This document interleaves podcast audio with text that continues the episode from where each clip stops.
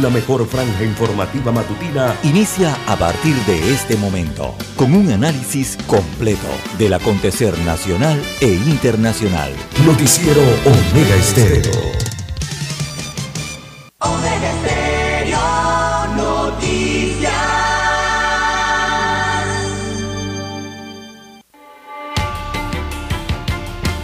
A continuación, los titulares con los hechos que son noticias hoy.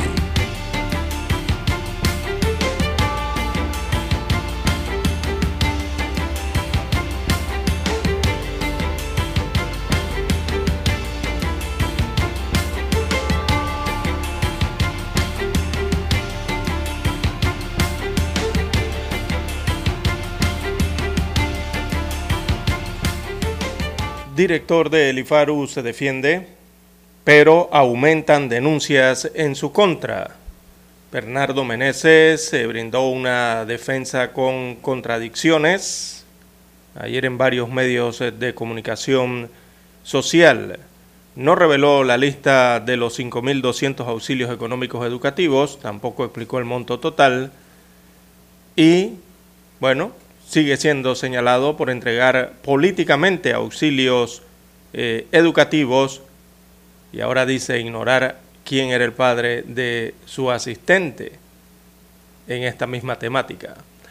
También para hoy tenemos, amigos oyentes, eh, Moody's llama la atención por inacción en crisis eh, de pensiones.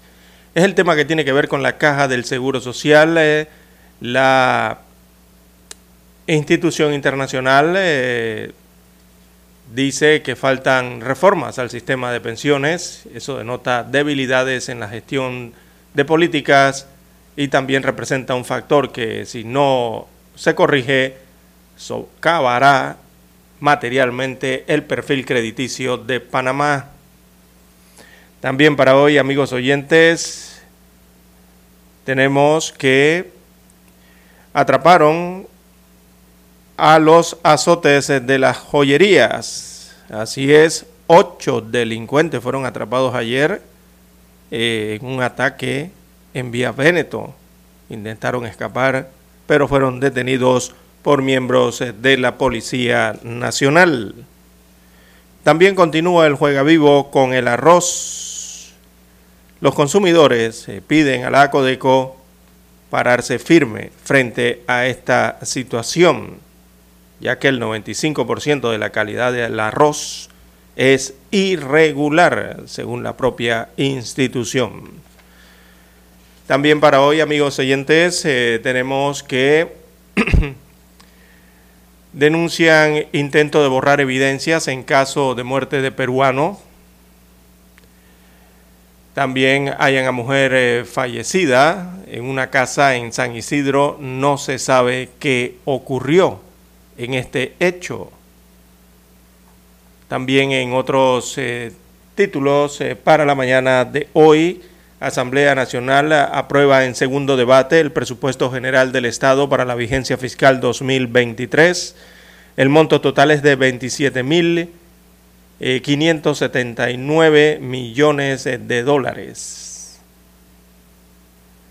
También eh, tenemos eh, para hoy, amigos oyentes, a nivel eh, internacional, que elecciones en Estados Unidos de América, ahí hay un porqué de la molestia que causa Joe Biden en algunos candidatos demócratas. También para hoy, Países Bajos sufre con las narcomafias, ya han amenazado a la familia real y al primer ministro de los Países Bajos. También Alemania considera que conductos del Nord Stream 2 quedan inutilizables tras explosiones. Bien, amigos oyentes, estas y otras informaciones durante las dos horas del noticiero Omega Estéreo. Estos fueron nuestros titulares de hoy. En breve regresamos.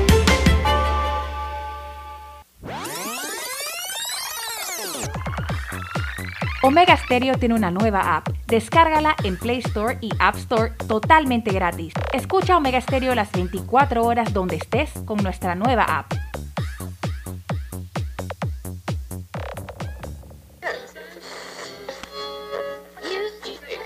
Cuando nadie creía en el FM Stereo, esta es la nueva generación en radio. Esta es la generación Omega.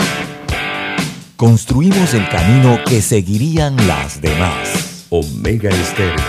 41 años de profesionalismo, evolución e innovación.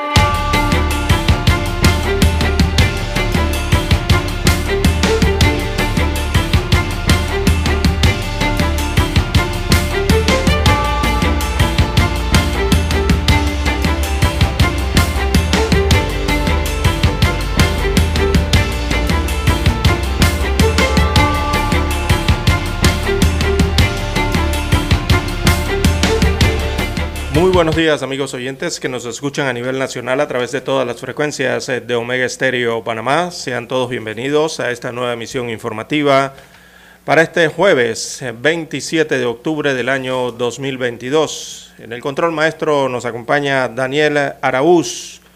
En la unidad remoto se encuentra. Luis Lucho Barrios, tengan todos buenos días. Buenos días. Y acá en el estudio central de Omega Estéreo, este es su servidor César Lara, todos juntos para llevarle estas dos horas informativas con las noticias eh, locales, internacionales, sus respectivos análisis y comentarios. Agradeciendo al Todopoderoso por darnos una mañana más eh, de vida. Así es, ver eh, la intensidad luminosa del astro sol, que ya comienzan entonces esos rayos a asomarse por el horizonte eh, panameño. Buenos días a todos los amigos oyentes que nos escuchan en las provincias, las comarcas, el área marítima de la República de Panamá. Hay dos frecuencias que cubren todo el territorio nacional. También los buenos días a los que ya están en la aplicación de Omega Estéreo. Eh, si usted no la tiene, no la ha descargado a su dispositivo móvil, a su celular, bueno, usted la puede descargar a través de su tienda Android o iOS. Así que búsquenos por nuestro nombre, Omega Estéreo. Ese estéreo es con S, Omega Estéreo. También los buenos días a los que nos sintonizan en omegaestereo.com, allí la cobertura es a nivel mundial, y los que ya están en el canal 856 de Tigo, televisión pagada por cable a nivel nacional. Omega Estéreo llega a su televisor, usted solamente tiene que tomar su control remoto, marca el 856 y allí no se escucha. Buenos días, don Luis Barrios Ulloa, ¿cómo amanece para este jueves? Muy buenos días, muy buenos días César, Dani, a toda la audiencia de el noticiero de Omega Estéreo, listo para llevarle a ustedes lo que ha hecho noticia en nuestro país en las últimas 24 horas. Así es, don Luis Barrios. Eh, bueno, esperando hoy un buen día para todos. Bueno, en cuanto al tiempo, temprano por la mañana, eh, bueno, continúan los vientos del Caribe hacia el territorio panameño, hacia el istmo panameño. Eso va a traer nubosidades, está arrastrando, ¿verdad? Eh, va a haber incursión de nubosidades al país y estas van a producir aguaceros o lluvias eh, de manera intermitente y dispersa sobre las comarcas eh, del Caribe panameño, entiéndase allí Nueva Uglé, y también la comarca Gunayala, eh, y también en sectores marítimos eh, del Pacífico, produciendo lluvias y algunas tormentas. Así que cielo parcialmente nublado hasta despejado sobre gran parte eh, de las provincias y las comarcas de la vertiente del Pacífico, a lo largo de la vertiente del Pacífico, incluida la península de Azuero, dándose condiciones secas para el día de hoy, bastante secas para el día de hoy. Así que desde finales de la mañana y durante la tarde se dará entonces esta incursión de nubosidades eh, con el desarrollo de las mismas. eh, se darán algunos episodios de aguaceros y tormentas de formas aisladas. Esto, según la carta meteorológica, para todas las provincias y también todas las comarcas del país. Así que de forma general, eh, algo de lluvia en horas de la tarde, pero el resto del día eh, bastante condición seca para eh, Panamá. A nivel regional, simplemente Panamá está vigilando el desplazamiento o la evolución de una onda tropical, esa es la número 40, que ya viene por el Caribe, ¿verdad? viene en, el, en la parte central de Venezuela en estos momentos y eh, se dirige hacia el oeste, viaja a, bueno, viene bastante lento, viene a 14 kilómetros por hora esa onda tropical, así que seguramente le tomará unos dos días o dos días y medio llegar a territorio panameño. Se está vigilando esa onda entonces. Bien, eh, don Luis Barrios, eh, mejores condiciones entonces para el clima para este jueves. Hoy sí va a salir a hacer todos sus mandados tempranos, don Luis Barrios ayer salí sin el paraguas, pero siempre llovió siempre algo en la, ah, en, la en, hora de la tarde, ahí hubo siempre algo de lluvia, ¿no? Bueno, y se espera mejor día. Así que eh, arrancamos el noticiero Omega Estéreo, don Lucho Barrios. Bueno, anoche fue aprobado el presupuesto general del Estado eh, en el segundo debate, ¿verdad? Fue aprobado ayer. 27 mil millones 579 mil, perdón, 27 mil 500 Sí, 27 mil millones 579 mil 449 mil 552 millones de dólares. Así que es 27,5 mil millones de dólares. Eh, se le realizó un incremento, según los datos conocidos anoche, de 416.5 millones de dólares respecto a ese presupuesto original que se había presentado a la Comisión de presupuesto o ante la Asamblea Nacional que al final es quien tiene que aprobarlo. Así que anoche se dio este segundo debate con el presupuesto general.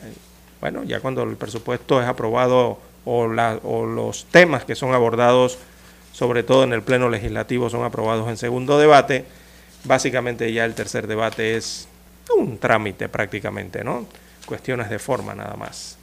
Eh, así que se espera que el día de hoy sea completado entonces eh, la aprobación de este presupuesto para la próxima vigencia fiscal y que está siendo aprobado, bueno, eh, a buen ritmo y a buen tiempo. Estamos en octubre todavía, ¿no? el punto interesante que estoy viendo que las instituciones como el Hospital Santo Tomás se están quejando de los recortes del Ministerio de Salud, del Senacid, lo que es ciencia, la Universidad Nacional, y hay un incremento importante del, presupuesto. Sería interesante ver este presupuesto, además de los planes sociales que detalla, porque dice que eh, pues se está aumentando parte del presupuesto para... Descentralización. Eh, claro. O sea, descentralización. Tiene que ver con las, eh, los, los representantes de corregimiento o los corregimientos del país, igualmente a las municipalidades, ¿no? Eh, las alcaldías. Los dineros que tienen que ir a, los temas de los proyectos eh, descentralizados en el país. Eh, allí es donde se ha aumentado el presupuesto, pero se le ha reducido en gran porcentaje al área de salud, don Luis Barrio, que es lo que más llama la atención, ¿no? Hospital Santo Tomás, Hospital del Niño recibió recortes, eh, varios hospitales eh, y también, eh, bueno, la Caja del Seguro Social sí no sufrió ningún recorte, recordemos lo, prácticamente lo especial que es ese presupuesto, pero sí se están destinando para el año 2023 más a la parte que tiene que ver con el aspecto social, instituciones que tienen que ver con aspecto social y de desarrollo, se entiende así, ¿no? Por parte de la descentralización en el país. Eh, bueno, es lo que se tiene, no nos tienen el detalle aquí lastimosamente en este rotativo, no aparece el detalle de financiamiento ni inversiones y sobre todo el otro porcentaje que va al pago de la deuda, que es importante también conocer, lastimosamente no lo presentan acá. Habrá que buscarlo dentro de los informes que hay en economía y finanzas. Bien, las 5.49, 5.49 minutos eh, de la mañana en todo el territorio nacional. Bien, don Luis Barrios, vamos a una pausa y retornamos eh, con la defensa y contradicciones que hay también en el caso de los auxilios económicos del IFARU. Ayer eh, apareció finalmente el director general de esa institución a tratar de dar entonces explicaciones y a defenderse frente a los señalamientos eh, ante esta institución. Adelante, don Dani, y retornamos.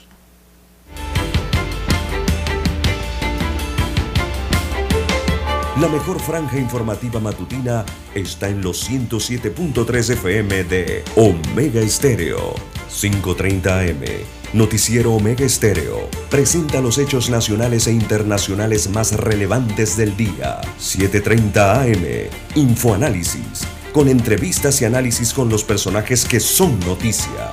De 8 y 30 a 9 y 30 de la mañana. Sin rodeos. Con Álvaro Alvarado. De lunes a viernes. Por Omega Estéreo.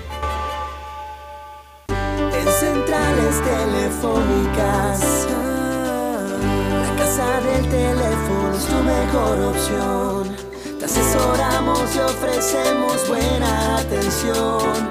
Con años de experiencia, trabajando para ti.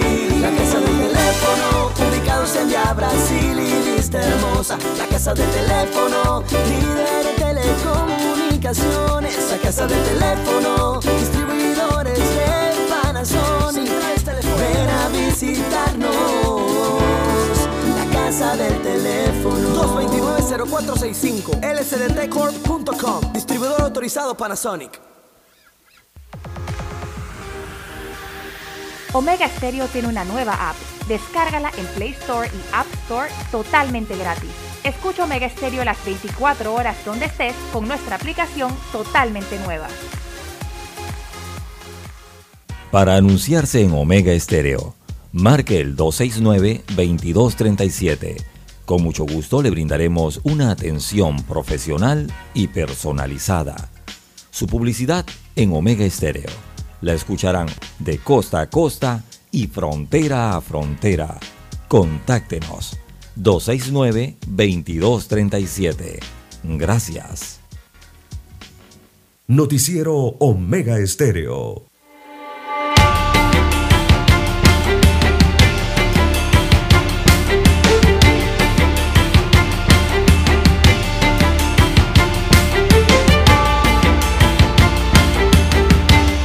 Bien, amigos oyentes, las 5.52 minutos eh, de la mañana, 5.52 minutos eh, de la mañana en todo el territorio nacional. Bien, don Luis Barrios, bueno, el director del Instituto para la Formación y Aprovechamiento de Recursos Humanos y FARU por sus siglas, eh, reapareció ayer Reapareció ayer eh, sin lentes. Rompió un silencio de más de ocho días que llevaba en el anonimato. Nadie sabía dónde estaba el director del IFARU de nombre Bernardo Meneses. Apareció ayer y argumentó una incapacidad médica. Así que por eso el anonimato, ¿no? Y salió entonces de paso a intentar aclarar el escándalo de subsidios económicos educativos no reembolsables de esa institución y en síntesis, él eh, aseguró que, que no podía negarse a entregar los auxilios económicos y que no hubo nada ilegal en los mismos.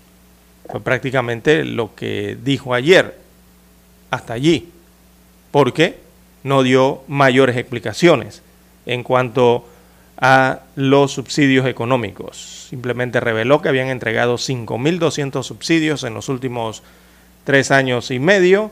No dio el total de, los recursos eh, o en millones de dólares de lo que significa estos 5.200 eh, eh, beneficios entregados. y simplemente se limitó a eso. ¿no? Lo demás fue defensa política, evidentemente, ante la situación que estaba enfrentando. Él rompió el silencio eh, este, ah, en medio de este escándalo eh, de la institución. Fue a un canal de televisión, luego fue a otro de los principales medios escritos de referencia del país eh, a señalar, a, básicamente a defenderse, digámoslo de esa forma. Bueno, don Luis Barrios ha dicho entonces Meneses que entregó 5 mil auxilios económicos, ¿verdad? Eh, negó que las becas estén siendo destinadas para hacer campaña política.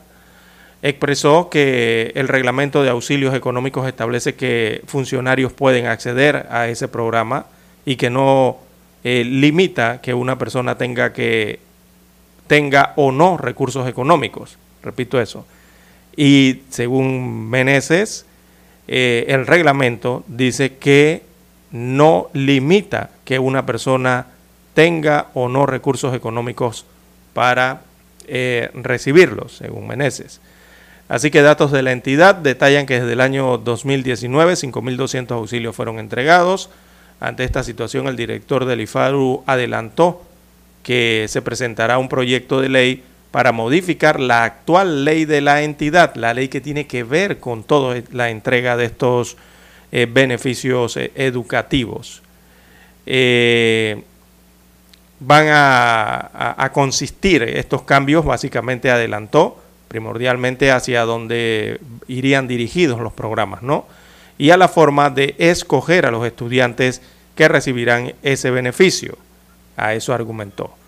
El Consejo Nacional de IFARU también eh, decidió solicitar una auditoría al programa de auxilios económicos y que se presente eh, un informe de las becas otorgadas por categoría. Eso según pidió el Consejo Nacional de IFARU.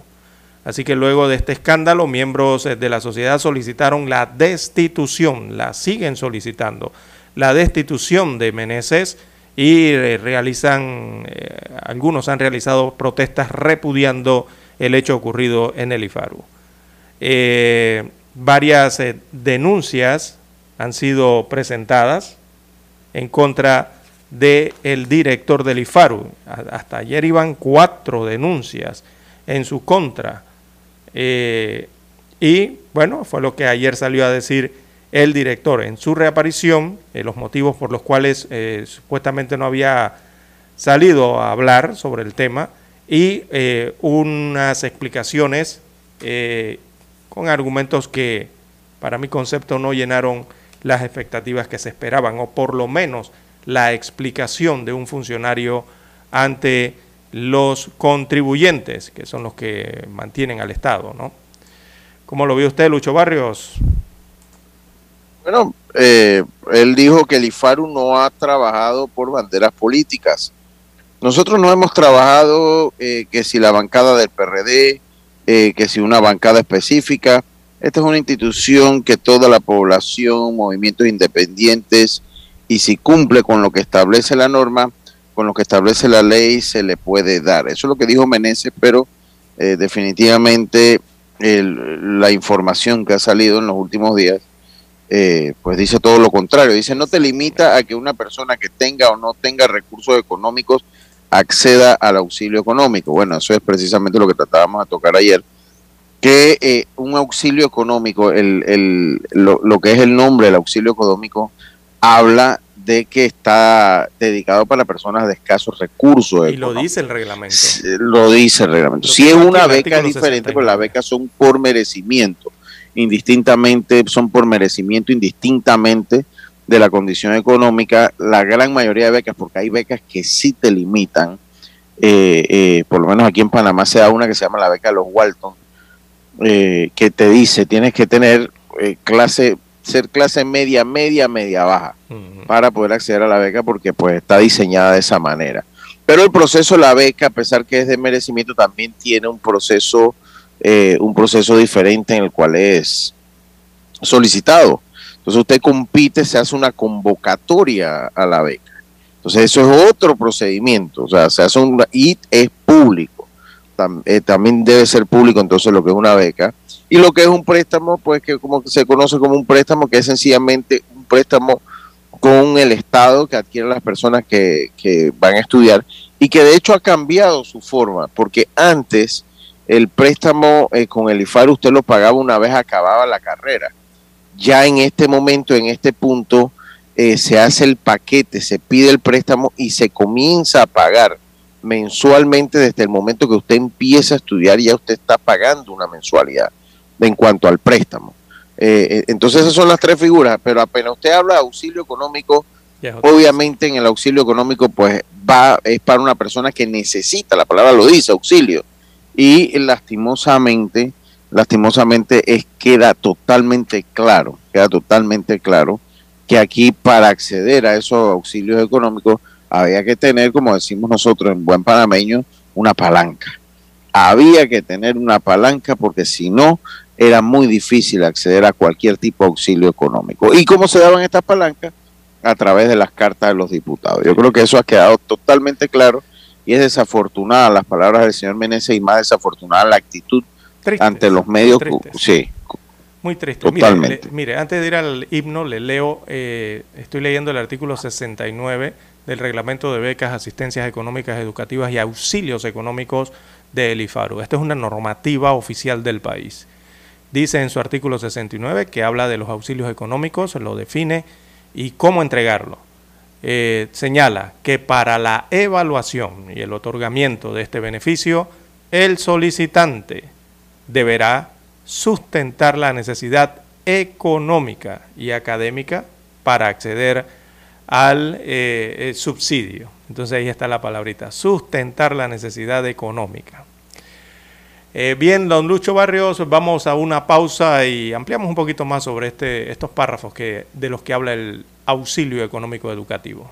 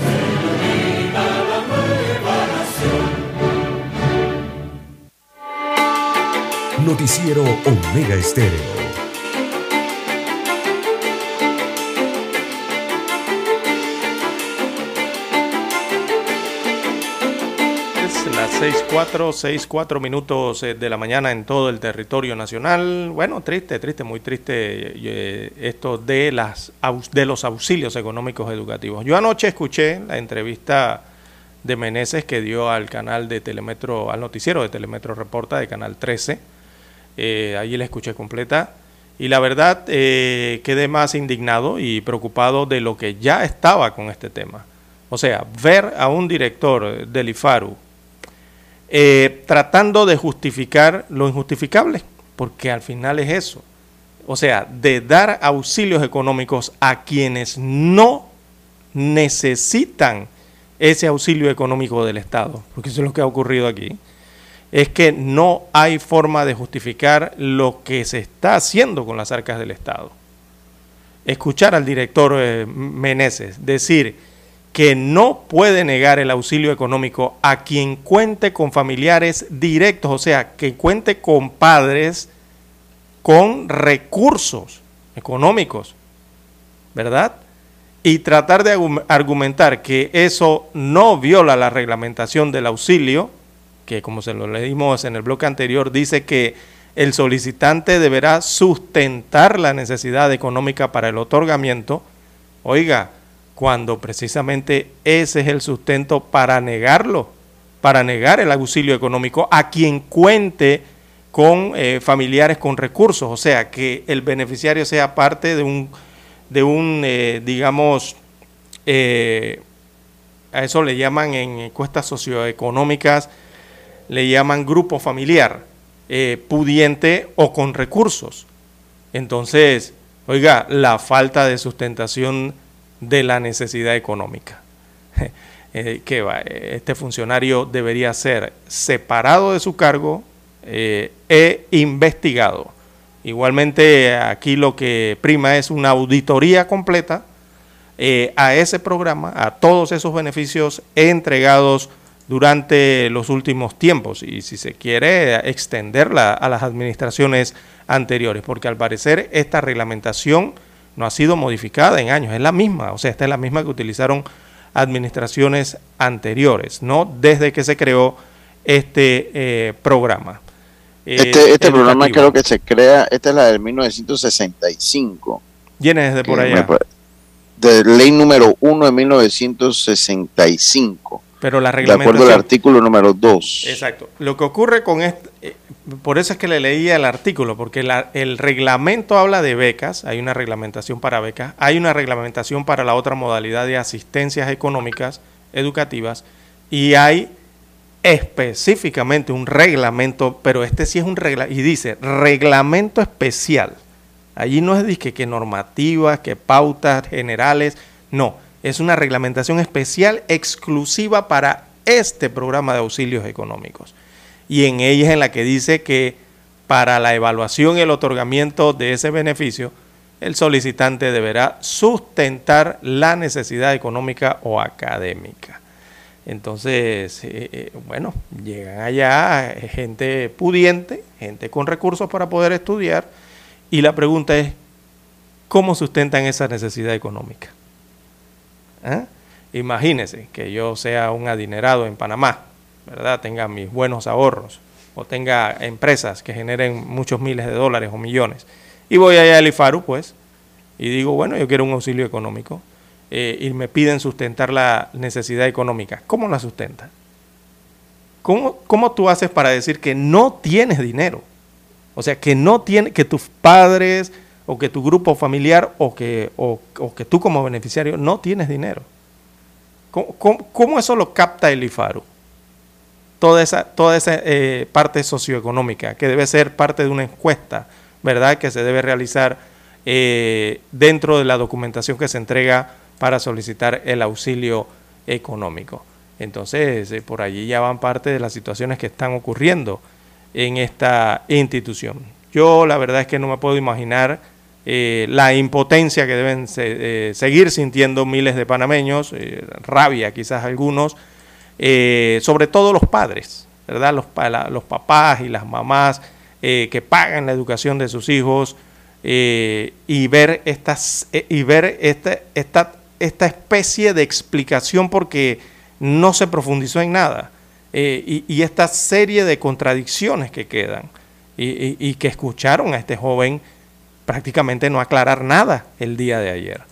Entonces, seguimos viendo el ambiente en que la meritocracia para entregar estas cosas, estos auxilios económicos, eh, a que sigue envuelta o sigue enredada o sigue revuelta con la politiquería. Y repito, es una pena que no diera las explicaciones a las que todos los panameños tienen derecho, ¿verdad? Eh, y que no haya dado a conocer ni la lista de auxilios, ni el monto total, repito. Digo, ¿a quiénes más les están dando auxilios económicos pagados con los impuestos de los panameños? Esa es una pregunta que debieron hacerle ayer y que él debió decir y explicar. Eh, eh, eso de ayer, para mí, don Lucho Barrios, no es transparencia, eso de ayer no fue rendición de cuentas a ocho días de destapada esta situación. Eso ayer fue un intento de explicación que se quedó por las ramas. Por allí se quedó algo colgado por las ramas, eso de 5.200. Eh, realmente no hubo una explicación completa de la situación. Bien, las 6.10, 6.10 minutos eh, de la mañana en todo el territorio nacional. ¿Tiene algo más, don Lucho? Yo solo quería eh, eh, pues hacer un comentario. Yo estoy leyendo un poco lo que, lo que habla la, el objetivo general del programa Auxilio Económico. Hay una parte que dice ofrecer apoyo económico a servidores públicos, docentes, universitarios, estudiantes panameños y estudiantes de escasos recursos de universidades oficiales a través de becas para que asistan a programas de educación superior. Esto los servidores públicos tienen que, que, revisarse bien. Ellos tienen ¿Por Porque aquí, especiales, ¿no? Sí, por eso. Entonces, aquí hay muchos funcionarios.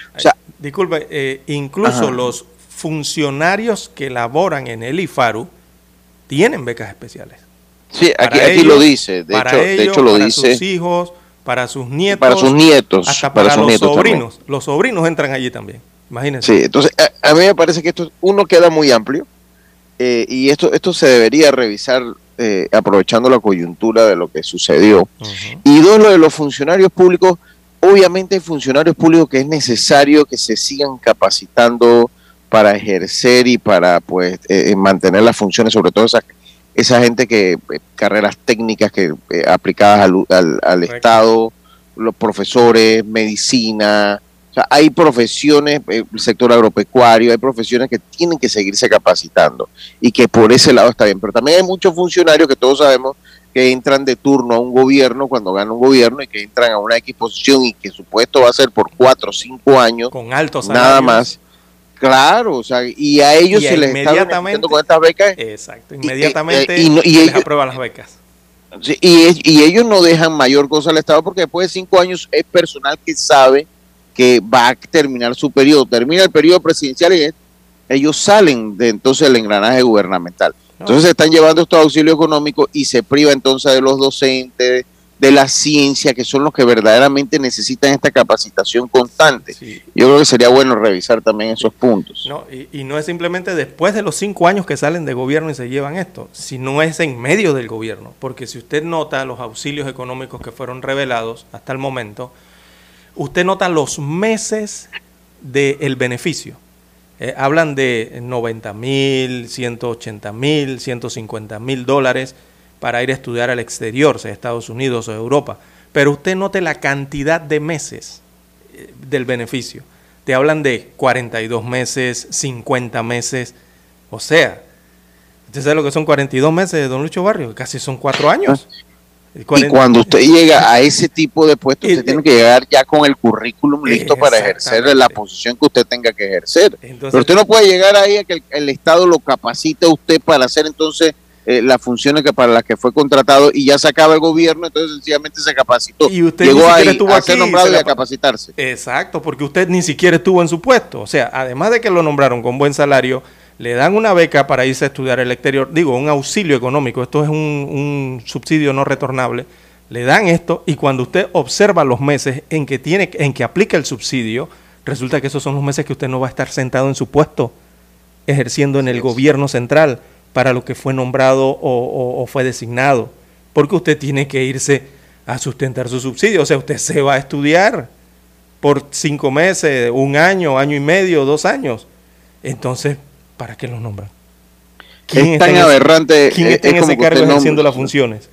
Eh, Nadie, es tan aberrante esto. Es como que usted nombra un médico antes de ser médico o un abogado antes de tener eh, la idoneidad para ser abogado o un ingeniero civil ah, que tiene que diseñar las calles antes que que usted lo nombre en tercer año de universidad de la carrera de, ingeniería civil. O sea, lo va a nombrar en, tercer año para que él llegue al Estado y se termine de estudiar en los dos, tres años listo. Para graduarlo. No, no, no, es, es, aberrante, en el fondo eso, es aberrante. Por eso es la impotencia generalizada que hay en la opinión pública y en la ciudadanía, que son los contribuyentes del Estado. Eh, por eso usted le pregunta a los padres de familia, sobre todo los que tienen hijos en escuelas básicas, secundarias o, universidades, y ese es el descontento generalizado que hay por lo que usted bien acaba de explicar. Bien, las 6.15, 6.15 minutos de la mañana en todo el territorio nacional. Hacemos la pausa y retornamos con más información. La mejor franja informativa matutina está en los 107.3 FM de Omega Estéreo.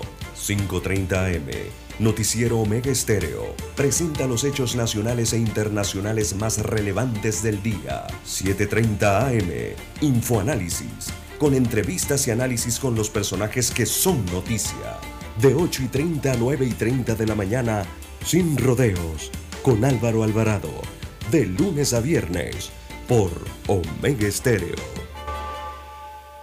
Desde Washington, vía satélite, presentamos Ciencia y Tecnología. Si el Campeonato Mundial de Fútbol se definiera de acuerdo a la cantidad de seguidores que cada una de las selecciones tiene en las redes sociales, sin lugar a dudas México hoy sería el campeón. ¿Por qué se los digo? porque en un estudio que acaba de realizarse, la selección que tiene mayor interacción en Twitter, en la red del pajarito, es la selección de México, líder absoluta con 6.5 millones de seguidores.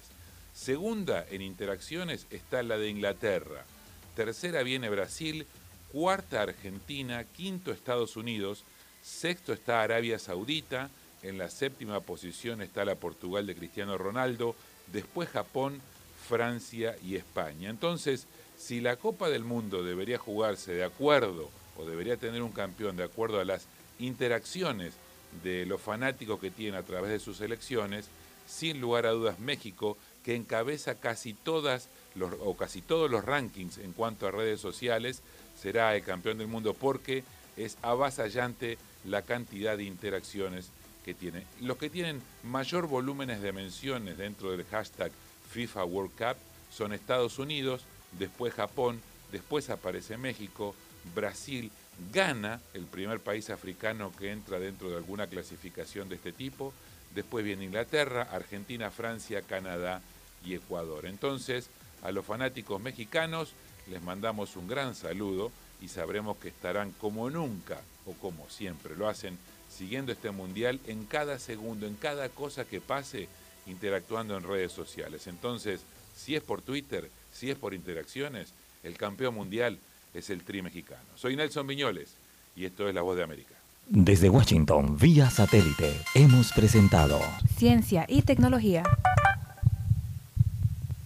En Omega Estéreo, estamos evolucionando para ti. Te acompañamos en tu auto, en tu oficina en tu hogar y ahora en cualquier dispositivo móvil.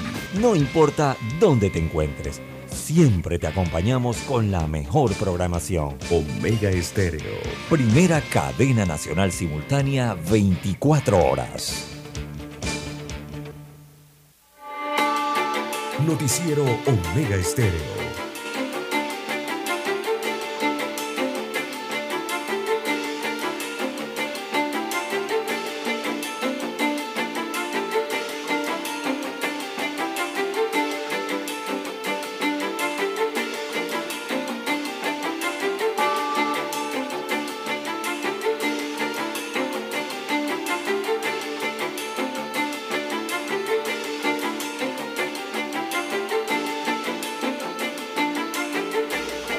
Bueno, continuamos acá en el noticiero 6 y 18 minutos de la mañana.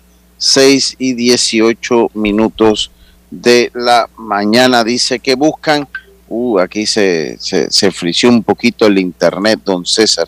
Así que le voy a ceder ahí la batuta a usted Seis, mientras. 19 minutos eh, de la mañana en todo el territorio nacional. Bueno, ayer también un- hubo unos operativos, eh, don Luis Barrios, eh, contra la delincuencia y bueno, cayeron ocho delincuentes que participaron en un ataque en la vía Véneto. Así que a estos azotes eh, de las joyerías eh, los atraparon el día de ayer, por lo menos en este caso en la vía Véneto. También se investigan los de otros casos de robos a bancos y también joyerías en semanas anteriores. Así que en este caso, don Luis Barrios le salió mal eh, la vuelta, como decimos en buen panameño. Ocho ladrones fueron capturados, eh, ocho delincuentes eh, que fueron aprendidos. Esto fue en la tarde de ayer, luego que perpetraron, perpetraron un robo a mano armada en una joyería en el corregimiento de Bella Vista. Esto fue en Vía Véneto. Así que eran la 1 y 30 de la tarde cuando estos individuos llegaron al local y con arma en mano amenazaron a los dependientes, o en este caso la dependiente que fue la que dio declaraciones, y se llevaron varias joyas. Los eh, delincuentes huyeron y se subieron en tres vehículos diferentes. Mire usted la técnica, ¿no? Eh, uno de los autos era un sedán de color blanco con matrícula AU2468 eh, que fue ubicado en el corregimiento de San Francisco. El vehículo mantenía una denuncia de hurto en el corregimiento de Parque Lefebre, parte de la técnica que usan. Así que la Policía Nacional informó que unidades linces les dieron persecución a los bandidos y fueron ubicados en los estacionamientos de un edificio en Vía Argentina, también en el corregimiento de Bellavista. Entre los detenidos hay dos menores de edad, según informa la Policía Nacional. Así que los implicados están a órdenes de las autoridades y viene el proceso entonces de llevarlo a los jueces de garantías en las próximas horas. Eh, eh, se recuperaron de esto varios de, los artículos robados en esa joyería de Vía Véneto. Eh, ya, don Luis Barrios, esto sería el, este es el, ya viene siendo el tercero, el tercer robo de una joyería Sí, en menos de dos meses en las últimas semanas. Eh, el primero fue el de el que ocurrió en Obarrio, ¿no? Eh, el, segundo fue el que ocurrió en Caledonia, allí cerca de la avenida Balboa. Y este entonces en el corregimiento de Bellavista sería el tercer eh, conos- de los casos de robo a joyerías conocidos en las últimas semanas. Eh, por los casos anteriores, tanto el de allá de la avenida Balboa en Caledonia y el de también Bellavista, pero en el sector de Obarrio, en esos dos casos hay tres personas detenidas ya eh, y que se mantienen imputadas en esos casos anteriores. En este caso de ayer de la vía Véneto, bueno, eh, arrestaron a ocho delincuentes producto de esta situación. Don Luis Barrios. Sí, bueno, una noticia positiva que los hayan capturado y ojalá, ojalá no estén a los meses por ahí afuera haciendo sus fechorías. Oiga, en otra información, son las 6 y 22 minutos, 6 y 22 minutos, ordenamiento territorial y la basura principales problemas ambientales. El Ministerio de Ambiente publicó un documento inédito en, que, en, en, el que jerarquiza los problemas ambientales la basura en su segundo lugar como un des- desas- desastre ambiental. Además, identificó asuntos externos cuya solución depende poco o nada de la entidad. Entre ellos destacan la deficiente educación ambiental y la conducta del ciudadano que no inter- internaliza el tema ambiental. La educación ambiental es una responsabilidad también en parte de lo que es el estado del sistema educativo. Las ausencias en la implementación de un plan de ordenamiento territorial es el principal problema ambiental que identificó el Ministerio del Ambiente. Luego de finalizar un análisis de datos disponibles conjugando a la experiencia del campo eh, de 29 funcionarios de la entidad. En este ejercicio se jerarquizaron 19 problemas ambientales como co- causas directas que afectan los recursos naturales y 12 en cuestiones externas o subyacentes, es decir, relacionadas con la cobertura humana o con eventos naturales que no se pueden controlar. El segundo asunto es la prioridad en la, gestión y manejo inadecuado de los derechos desechos sólidos, responsabilidad total del gobierno.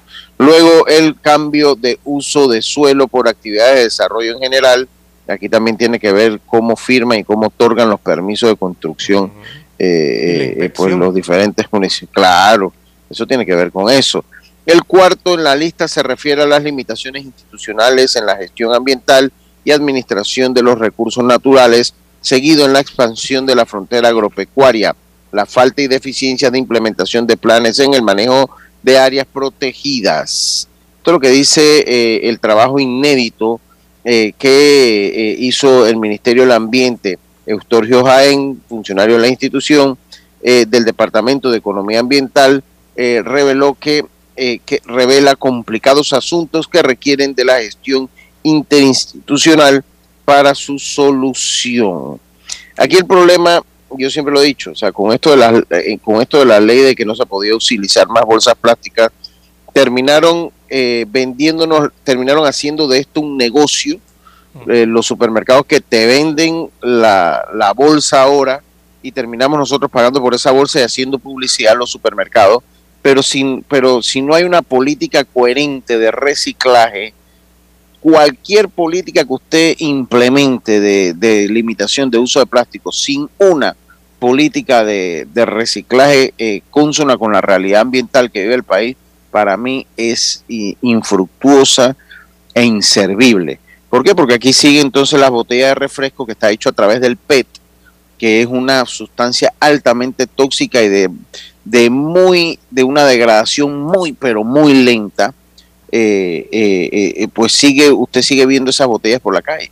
Entonces de nada sirve que usted deje de utilizar una bolsa plástica que le daba un supermercado si aquí no hay una política de reciclaje.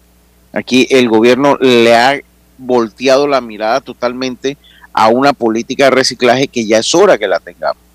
Ya es hora que tengamos una política consona con la realidad en cuanto al reciclaje. Este, los desechos sólidos, la basura afecta cualquier desarrollo, sea urbano, el, apellido que usted le quiera poner. Desarrollo urbano, desarrollo humano, desarrollo lo que usted quiera. Eso le afecta la basura. Y asimismo, como va aumentando el desarrollo urbano o, las áreas urbanas, eh, también va el desmesurado crecimiento ¿no? de, el volumen de, los residuos eh, sólidos eh, en las ciudades, en los corregimientos o en las áreas pobladas. Y claro que, como dice el mismo estudio, eso pone en peligro eh, la capacidad de la naturaleza, o sea, donde vivimos todos, primero que nada para mantener nuestras necesidades, lo que tomamos de ella para poder eh, vivir, ¿no? sobrevivir. Y también eh, eso afecta en sí las áreas boscosas, afecta todo lo que tiene que ver con las tierras, eh, la parte del aire en cielos y también en, los mares. La basura sigue siendo uno de los principales problemas en Panamá y problema ambiental serio de verdad, eh, por el nivel de consumo que tiene la población eh, panameña. Eso siempre va a seguir creciendo. Y el problema, como usted bien señalado, en Lucho Barrios lo toca allí, es que la gestión de los residuos de desechos de la basura la han centrado principalmente en un solo aspecto, que es ver cómo recogen la basura como, eh, de la forma en que sea, para tratar simplemente de eliminarla, pero no la reciclan, como usted bien señala, don Luis Barrios. Eh, lo único que hacen en Panamá básicamente es eliminar los desechos. O sea, eh, cuando le hablo de eliminar es es como hacerlos desaparecer de los ojos de la gente, que la gente no lo vea, ¿verdad? en una esquina, en una calle, que, no se vea que hay basura. Pero en el proceso de hacer eso, eh, lo están haciendo mal. Porque aquí lo que hay es que reciclar, ¿verdad? Por eso es que nos encontramos entonces ah. todos esos basurales, todos ah. esos rellenos sanitarios que no son para nada sanitarios, eh, don Lucho Barrios, son insalubres y eh, vemos todas estas situaciones. Lo que pasa es que aquí hay que aplicar una política desde, eh, desde que se, en el lugar donde se genera la basura, que es en la casa, cómo se traslada o se transporta esa basura que verdad ya viene siendo el proceso de recolección de las autoridades y el, y el proceso final, ¿no? A donde llega esa basura. Eh, todo eso deberían aplicarse medidas de reciclaje, ¿verdad? Para tratar esta temática de la basura. Porque al final, eh, don Lucho Barrios, la basura también es dinero y lo estamos desaprovechando. Es mucho dinero. Y lo estamos mucho dinero. Bien, hay que hacer la pausa, don Luis Barrios, y retornamos. Para anunciarse en Omega Estéreo, marque el 269-2237. Con mucho gusto le brindaremos una atención profesional y personalizada. Su publicidad en Omega Estéreo.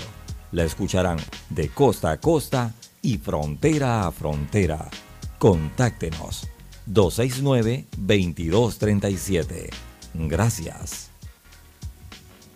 7:30 AM Infoanálisis, con entrevistas y análisis con los personajes que son noticia. La mejor franja informativa matutina está en los 107.3 FM de Omega Estéreo, cadena nacional.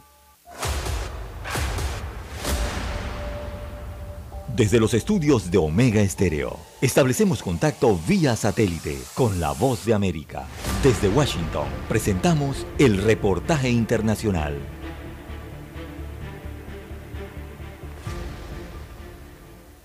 La aprobación de la gestión del presidente de Chile, Gabriel Boric, continúa en descenso entre los ciudadanos y la más reciente encuesta realizada por la firma Caden aseguró que solo un 26% de los consultados aprueba las acciones de gobierno del mandatario, lo que representa una caída de 13 puntos en las últimas cuatro semanas. La desaprobación del mandatario se sitúa en un 66% y es la cifra más alta desde que la autoridad asumió el poder el 11 de marzo. El sondeo también dio a conocer que el 61% de los ciudadanos cree que el presidente Gabriel Boric debe enfocar sus esfuerzos en áreas como la delincuencia, el orden público y el narcotráfico. Este llamado llega en momentos en que Chile vive una inédita ola de violencia y delincuencia. Según el sistema táctico de operación policial de la Policía de Carabineros, el robo violento de vehículos ha aumentado en un 116%. El presidente Boric abordó este tema durante un encuentro que sostuvo con representantes de las pequeñas y medianas empresas del país. Si algo hemos entendido como gobierno es que atender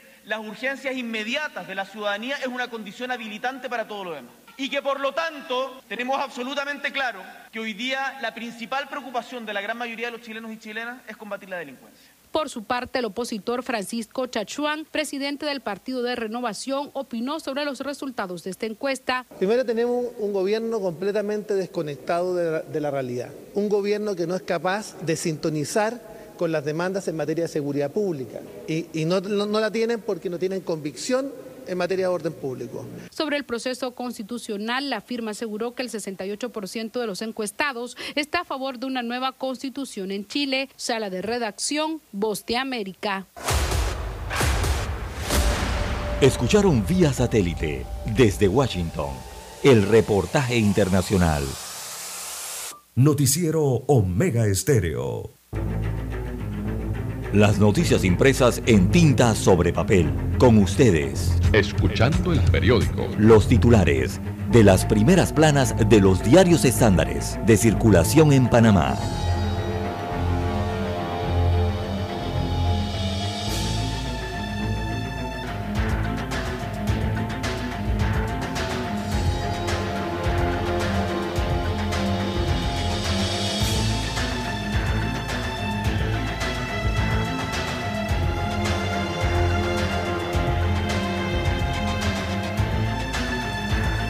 Seis treinta y dos minutos, seis treinta y dos minutos de la mañana y empezamos de esta manera nuestro segmento escuchando el periódico para hoy jueves 27 de octubre. Empezamos con los titulares de la decana de Panamá, la estrella, que titula en su portada, dice, los sabores peruanos y japoneses conjugados en un restaurante de la capital panameña. Esto es la página 2B. Lilo, Lilo, el cocodrilo, un divertido filme para explorar el canto y la pasión. Reinicio del diálogo depende de selección de mediador. Segunda fase, la Iglesia Católica pospuso la fecha de la reunión de la mesa de diálogo.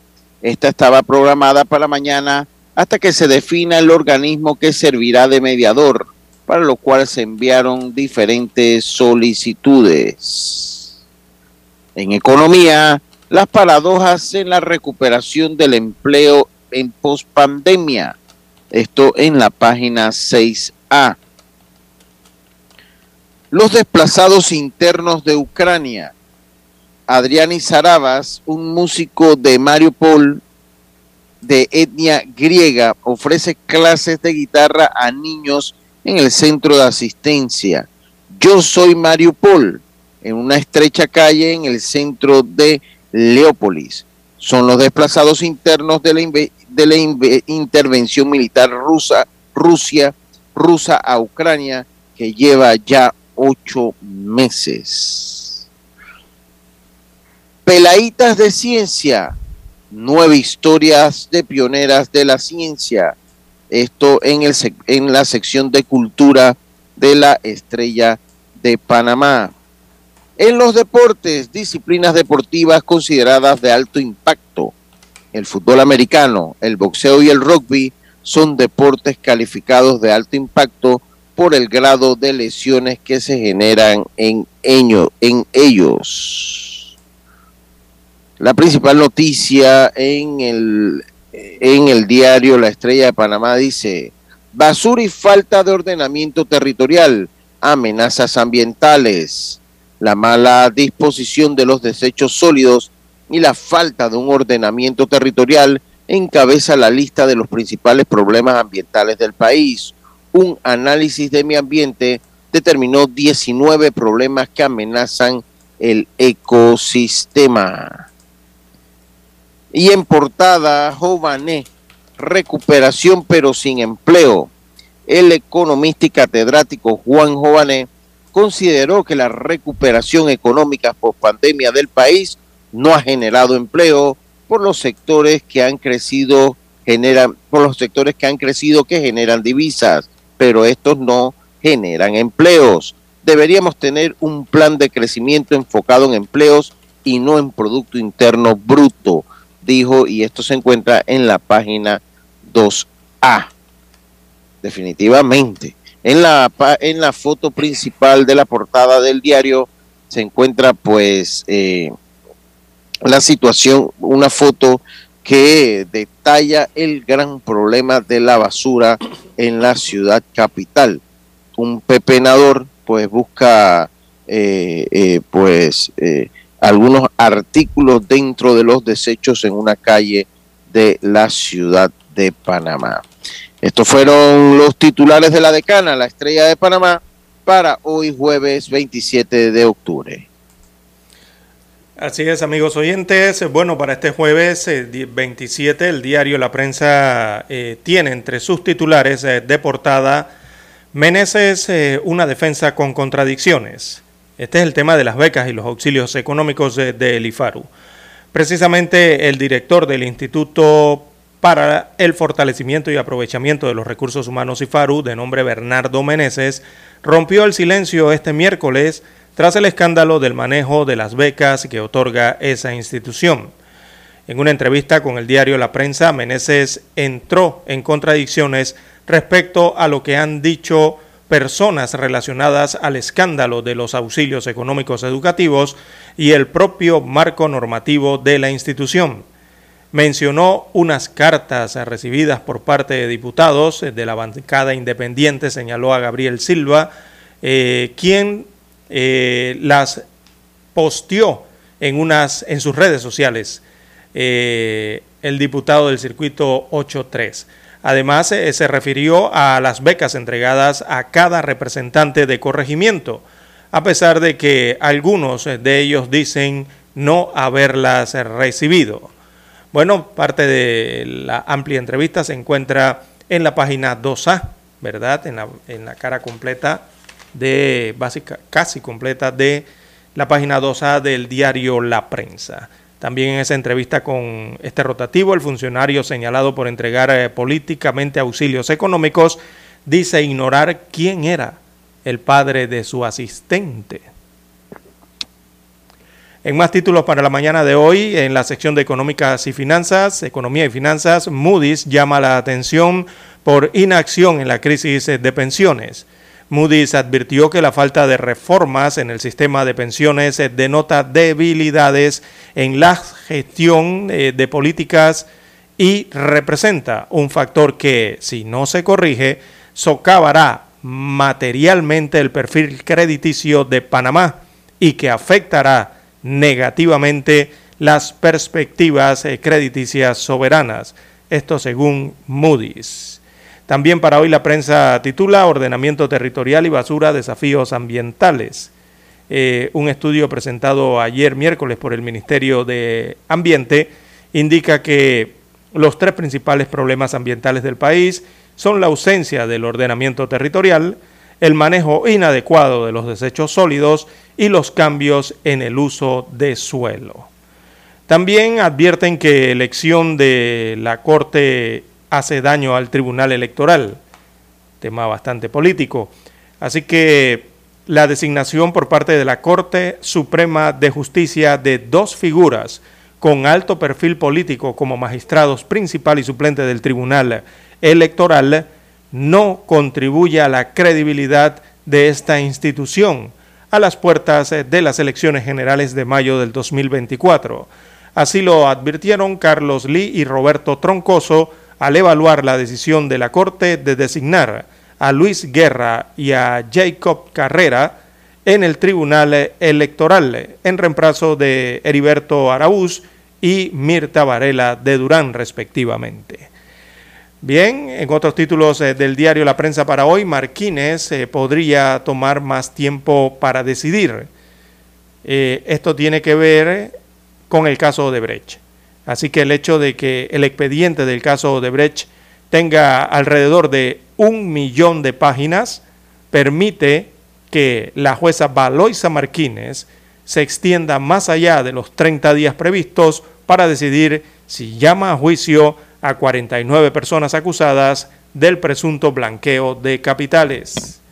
También en panorama del diario La Prensa, la hoja de ruta de un delito informático electoral, está en la página 3A. En la sección de economía, Fondo de Promoción manejará 18.5 millones de dólares. Este es el que tiene que ver con el turismo. También aparece la sección Vivir Más. Bueno, Bernardo Ordaz es el nuevo director de la Fundación IFF. La IFF viene siendo el Festival Internacional de Cine de Panamá. También aparece el postcat sin nombre, eh, el del día de hoy, o el más reciente es Fiesta con los auxilios económicos en el IFARU. Allí trata el tema en este postcat los periodistas del diario La Prensa. Veamos la fotografía principal del rotativo. Bueno, este es Wanda. Aparece Wanda, ¿sí? Y ella tiene apellido, es Díaz. ¿Por qué es Díaz? Porque se encuentra en el corregimiento de Juan Díaz. Entonces la fotografía fue captada ya en el corregimiento de Juan Díaz. Muestra allí a Wanda, el reto de atrapar desechos. Bueno, una vez más, después de la puesta en funcionamiento de Wanda Díaz, el 22 de septiembre, esta rueda de agua que trabaja en conjunto con la barrera flotante conocida como BOB, eh, recoge entonces eh, botellas de plástico, pelotas, zapatos, foam, envases de desodorantes, juguetes de niños y hasta neveras. Eh, han quedado allí en sus redes, entre otros materiales que flotan en el río Juan Díaz. Así que Wanda Díaz este, es este inmenso aparato, ¿no? Que se utiliza para mejorar la ecología allí en el río Juan Díaz, mejorar las condiciones, sobre todo la recolección de basura que flota en ese, en ese cauce fluvial. Bueno, eh, veamos, son los títulos, sí, ya, son los títulos que muestra el diario La Prensa en su portada para la mañana de este jueves. Con ellos concluimos la lectura de los principales titulares de los diarios estándares eh, de circulación nacional. Hasta aquí. Escuchando el periódico. Las noticias de primera plana, impresas en tinta sobre papel.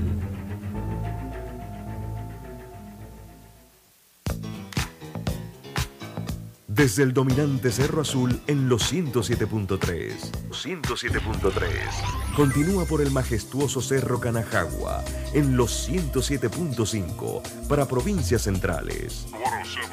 Hasta el imponente Volcán Barú. En los 107.3. Transmite Omega Estéreo, cadena nacional simultánea. Noticiero Omega Estéreo. Desde los estudios de Omega Estéreo, establecemos contacto vía satélite con la voz de América. Desde Washington, presentamos el reportaje internacional.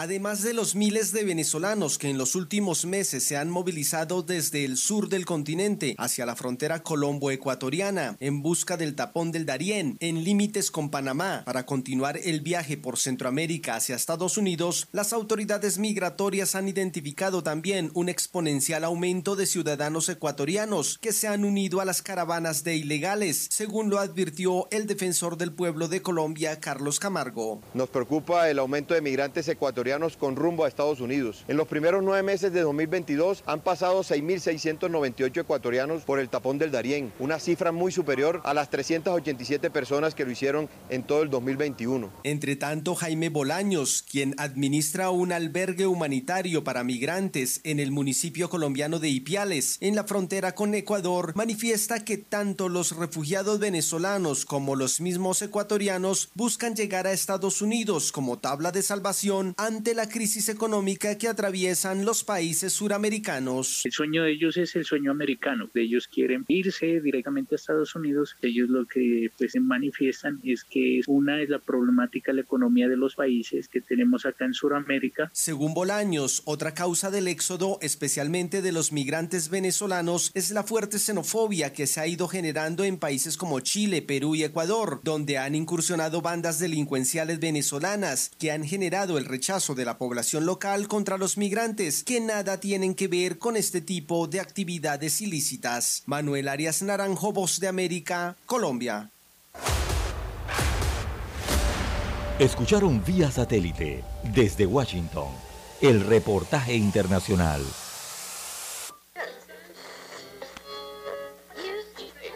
Cuando nadie creía en el FM estéreo, Esta es la nueva generación en radio. Esta es la generación Omega. Construimos el camino que seguirían las demás. Omega Estéreo. 41 años de profesionalismo, evolución e innovación.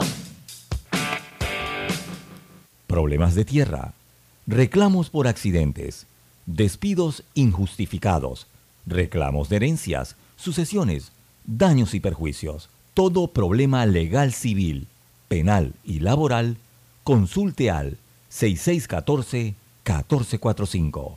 Licenciado Juan de Dios Hernández le atiende. 6614-1445. Con atención en Panamá, Panamá Este, Panamá Oeste, Colón, Coclé, Santiago, Herrera y Los Santos. Anote y consulte 6614-1445. Es momento de adentrarnos al mar de la información.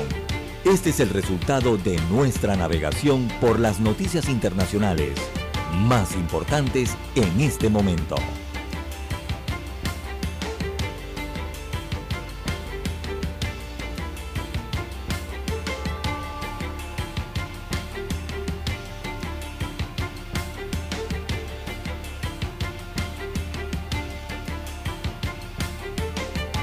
Oyentes, las 6:48, 6:48 minutos de la mañana en todo el territorio nacional. De relieve a nivel internacional, amigos oyentes, eh, tenemos que Alemania eh, considera finalmente ya que los conductos, los conductos del gasoducto Nord Stream 2 o Nord Stream 2, como se le conoce, eh, han quedado inutilizados, ¿verdad? Tras las explosiones lo han terminado de confirmar. El gobierno alemán entonces ya considera que los dos conductos de este gasoducto quedaron inutilizables para las, por las explosiones registradas el pasado mes de septiembre y recordó además que la construcción nunca obtuvo la licencia para entrar en funcionamiento, por lo menos de esta otra línea número 2. Es muy probable que el acto de sabotaje y las fuertes explosiones hayan causado efectos negativos en los dos conductos del gasoducto y por tanto no está en las condiciones técnicas necesarias para entrar en funcionamiento. Esto según apuntaron el día de hoy eh, fuentes gubernamentales desde el país europeo. Eh, así que esta declaración, o esta eh, declaración, sí, revelada hoy, es la respuesta entonces a una pregunta dirigida por el grupo parlamentario de la ultraderechista alternativa para Alemania, que eh, planteaba la posibilidad de utilizar uno de los dos conductos del Nord Stream 2 para, para trasegar por allí gas LPG, eh, por lo menos el conducto que no estaba afectado por las explosiones. Así que Alemania confirma que ninguno de los dos conductos funcionan y que por allí entonces no podrán transportar gas hacia Alemania. La pregunta de esa eh, formación surgió también ante una declaración del presidente ruso Vladimir Putin que sugería la posibilidad de utilizar ese conducto para volver a suministrar gas ruso a través del Nord Stream. Y todas estas eh, opciones las, están explorando en Alemania y algunos países europeos por el hecho de que ya están en otoño y viene el invierno, viene el winter. Winter is coming, como dicen en inglés. Eh, y eh, los inviernos son crudos en esta parte norte de Europa don Luis Barrios. Ya si usted no tiene gas para calentarse o otra forma de, buscar eh, calefacción, eh, la o, la pasa muy mal o, no la pasa, don Lucho Barrios, porque te congelas y mueres. Ese es el problema en estos lugares. Bien, las 6.51 minutos de la mañana, 6.51 minutos de la mañana en todo el territorio nacional. Eh, Oiga, dice que las ganancias de Meta, Meta es lo que se conocía antes como Facebook, el grupo de Facebook que es WhatsApp, Facebook e Instagram y ahora el metaverso, dice que las ganancias se derrumban. Eh, Mark Zuckerberg, cofundador de Meta, reconoció que la empresa enfrenta desafíos a corto plazo sobre los ingresos eh, Meta, la matriz de Facebook e Instagram, registró una fuerte caída en sus ganancias netas en el primer trimestre a 4.400 millones de dólares, menos 52% sobre igual trimestre del año pasado. ¡Wow! Mucho dinero. En un contexto de estacionamiento del número de usuarios y recortes presupuestarios a publicidad, las acciones del grupo californiano perdían más de 12% en Wall Street el miércoles en los intercambios electrónicos fuera de hora tras anunciarse los resultados trimestrales. La facturación en tanto fue de 27.700 millones de dólares en el periodo en caída de 4% conforme a lo previsto por el mercado. Mark Zuckerberg, de este Mark Zuckerberg se habló en algún momento que podía ser candidato presidencial en Estados Unidos. Con fundador de Meta, citado en un comunicado, reconoció que la empresa enfrenta desafíos a corto plazo sobre los ingresos, pero aseguró que los fundamentos de la firma están en su lugar para volver a un crecimiento más fuerte. La empresa indicó que el número de empleados en el mundo es de 87 mil eh, personas al 30 de septiembre. No cambiaría de aquí a fines de año, o sea, no va a haber despidos masivos por la baja en la facturación. Hace un año Facebook se convirtió en meta y proyectaba un futuro glorioso del metaverso, un universo paralelo anunciado como el futuro del Internet. Yo no sé si usted ya está ha entrado en el metaverso, yo de verdad que no, y de verdad que no les encuentro gracia al metaverso todavía. Al igual que Google, Alphabet, Meta sufre por la inflación y el alza de la tasa de interés que lleva a numerosos anunciantes a, revisar sus presupuestos de marketing por la baja. Así que eh, Facebook está perdiendo dinero. ¿Quién lo iba a decir, César? que eh, con este sistema eh, de Facebook, bueno, cómo logró multiplicar el dinero, ¿no? Sobre todo por el tema de la publicidad en el Facebook, que es lo que la gente se pregunta, pero ¿cómo el Facebook hace tan millonario a Zuckerberg? Bueno, es que detrás de todo eso hay manejo publicitario dentro de la misma red y el manejo de la información, ¿no? de los datos que tiene la misma red. Bien, las 6.54 minutos de la mañana en todo el territorio nacional. También los Países Bajos, allá en Europa, sufren con las narcomafias. Eh, imagínese usted, don Luis Barrios, amigos oyentes, que ya han amenazado a la familia real de los Países Bajos, eh, o sea, Netherlands, o anteriormente se conocía como Holanda, eh, y también han amenazado al primer ministro de los Países Bajos allá en Europa. Así que desde hace un tiempo para acá las, las bandas criminales han crecido en este país europeo, alterando la seguridad no solo de la ciudadanía eh, de este país, sino también de sus máximas autoridades. Bien, eh, hacemos una pequeña pausa y retornamos.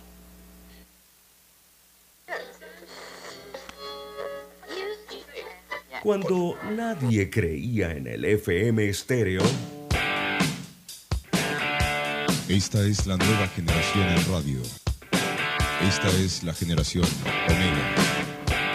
Construimos el camino que seguirían las demás. Omega Estéreo. 41 años de profesionalismo, evolución e innovación. Para anunciarse en Omega Estéreo, marque el 269-2237 con mucho gusto le brindaremos una atención profesional y personalizada. Su publicidad en Omega Estéreo. La escucharán de costa a costa y frontera a frontera.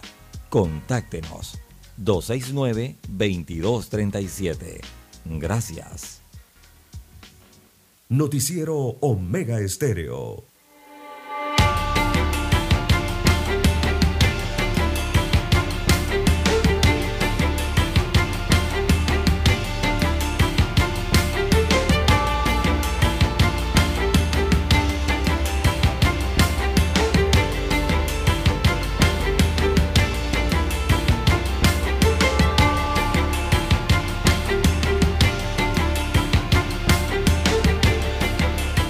Las 6.57 minutos eh, de la mañana en todo el territorio nacional. A esta hora eh, tenemos en conexión directa al director ejecutivo de Gurusoft, que es una empresa especializada en facturación electrónica, eh, con quien vamos a abordar la importancia de la facturación electrónica y por qué es la mejor opción para las empresas, para las compañías, incluso hasta para el área estatal. Buenos días, el ingeniero Rafael Montero. ¿Cómo amanece para hoy? Muy buenos días a todos. Un gusto saludarlos. Oiga, primero que nada, del, definir qué es la facturación electrónica. Claro, la facturación electrónica actualmente es otro mecanismo de facturación en Panamá diferente a la impresora fiscal. ¿Qué quiere indicar? Que actualmente los contribuyentes o cualquier profesional en Panamá puede decidir en ya no utilizar la impresora fiscal y migrar a la facturación electrónica. La facturación electrónica no necesita tener la impresora fiscal, es eh, un mecanismo digital, se necesita un software para poder emitir una factura electrónica y en cuestiones de segundos esa factura ya le llega a tu cliente. Si requieres imprimir la factura electrónica, puedes imprimirla en cualquier tipo de impresora, la de tu casa, el vecino, la oficina. Ya no es necesario la impresora fiscal y ya queda como obsoleta para la historia. Entonces, en eso consiste la facturación electrónica, en que vas a poder emitir una factura en cualquier parte del mundo que te encuentres, solo con tener acceso al software digital para poder emitirla. La ventaja entonces de la facturación electrónica. ¿Cómo está Panamá en este tema en comparación con los países de la región? En sí, Panamá está avanzando en implementar la mayoría de sus empresas. Eh, los vecinos que son Colombia y Costa Rica, ya está de forma obligatoria el uso al 100% de todas las empresas en temas de facturación electrónica. Actualmente Panamá se encuentra ya incentivando a las empresas y también a otro sector obligándolos. Por ejemplo, eh, los proveedores del Estado o contribuyentes que hacen negocios con el Estado o le venden a cualquier entidad del Estado, a partir del 31 de octubre del 2022, solo podrán emitir facturas electrónicas para que los entes del Estado puedan pagarle los servicios. Entonces ya hay un gran número de empresas que a partir del 31, que es el día lunes, solo podrán emitir facturas electrónicas y ya olvidarse de las impresoras fiscales. Hay otro grupo obligado que son los bancos financieras, aseguradoras, que ellos a partir del primero de, de febrero, a partir de febrero del 2023, ya van a estar obligados a facturar electrónicamente. ¿Y cuál sería el costo que tiene la implementación de un sistema de factura electrónica para una empresa, eh, mayor, eh, mediana o micro y pequeña empresa? Es importante conocer que los emprendedores o las empresas pequeñas por lo general tienen dos alternativas de poder implementar este software. La primera alternativa es el facturador gratuito de la DGI o la segunda alternativa ya es contratar los servicios de un PAC. Los PAC son empresas privadas que la DGI ha autorizado para que puedan implementar la facturación electrónica a los contribuyentes independiente del tamaño.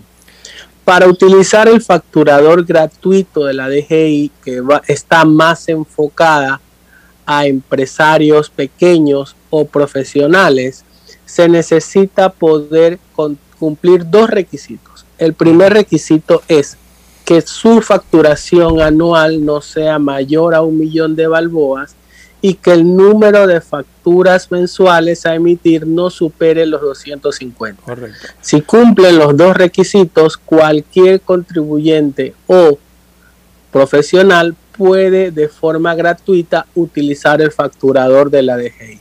Caso contrario, tiene que contratar los servicios del PAC, que en este caso Gurusoft es una de las empresas PAC certificadas por la DGI. Bien, ¿qué, eh, Gurusoft, eh, qué servicios ofrece y, cómo pueden contactar a Gurusoft? Nosotros somos un PAC certificado por la DGI, eh, damos el servicio a grandes empresas de Panamá y a nivel de Latam, tenemos presencia, eh, presencia en 10 países de Latinoamérica y damos el servicio de poder asesorar, implementar y certificar las facturas electrónicas en Panamá. Pueden contactarnos a www.guru-soft.com guru-soft.com. Entonces ahí van a poder leer sobre facturación electrónica, ver casos de éxito, contactarnos, poder contactarnos para explicarles a su empresa cuál es el impacto de implementarlo, darle webinars a, grupos de empresas, a grupos de agremiados, etcétera. Bien, eh, agradecemos entonces la participación del ingeniero Rafael Montero que es el CEO de Gurusoft, empresa especializada en facturación electrónica, que nos habló la mañana de hoy de la importancia precisamente de la facturación electrónica en el país y en su empresa. Bien, eh, a esta hora de la mañana hacemos la conexión hasta Washington con la voz de los Estados Unidos de América. Omega Estéreo, cadena nacional. El satélite indica que es momento de nuestra conexión. Desde Washington, vía satélite y para Omega Estéreo Panamá, buenos días, América. Buenos días, América. Satélite desde Washington. Les informa Henry Llanos. New York confiscará las armas a personas potencialmente peligrosas. Nos informa Ángela González. La ciudad de Nueva York vive un tiroteo casi a diario según reportes policíacos. La violencia armada empujó a la administración estatal a expandir la llamada ley de bandera roja, que permite a la policía e incluso a doctores y a profesores obtener una orden judicial para que se les confisquen las armas, aunque hayan sido obtenidas legalmente a quienes presenten una conducta riesgosa. Ahora hemos hecho más fácil la obtención de una orden de allanamiento y la incautación temporal de armas peligrosas de alguien que se considera un riesgo extremo. Ángela González, Voz de América, Nueva York.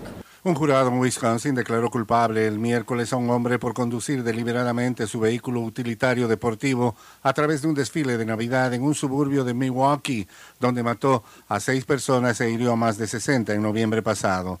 Darrell Brooks, de 40 años, fue declarado culpable de seis cargos de homicidio, cada uno de los cuales conlleva cadena perpetua, así como otros más de 600 cargos. Con la condena llega el fin de un proceso legal de casi un año en el que Brooks cambió su declaración de inocencia por demencia. La embajadora de Estados Unidos en Honduras critica las políticas comerciales de ese país. Nos informa Oscar Ortiz. Durante una intervención ante la Cámara de Comercio hondureña estadounidense, la embajadora estadounidense Laura Dogu cuestionó la política comercial de Honduras y aseguró que podría poner en riesgo la llegada de inversión extranjera directa. Dogu señaló que la estrategia energética, las reformas laborales y los mensajes del gobierno sobre la necesidad de reducir o eliminar los incentivos para inversión envía un mensaje claro a las empresas de que deberían invertir en otros lugares. Todas estas acciones están enviando un mensaje claro a las empresas de que deberían invertir en otros lugares, no en Honduras. Oscar Ortiz, Voz de América, Honduras. El presidente Joe Biden emitió una fuerte advertencia a Rusia contra el uso de una bomba sucia o combinación de explosivos,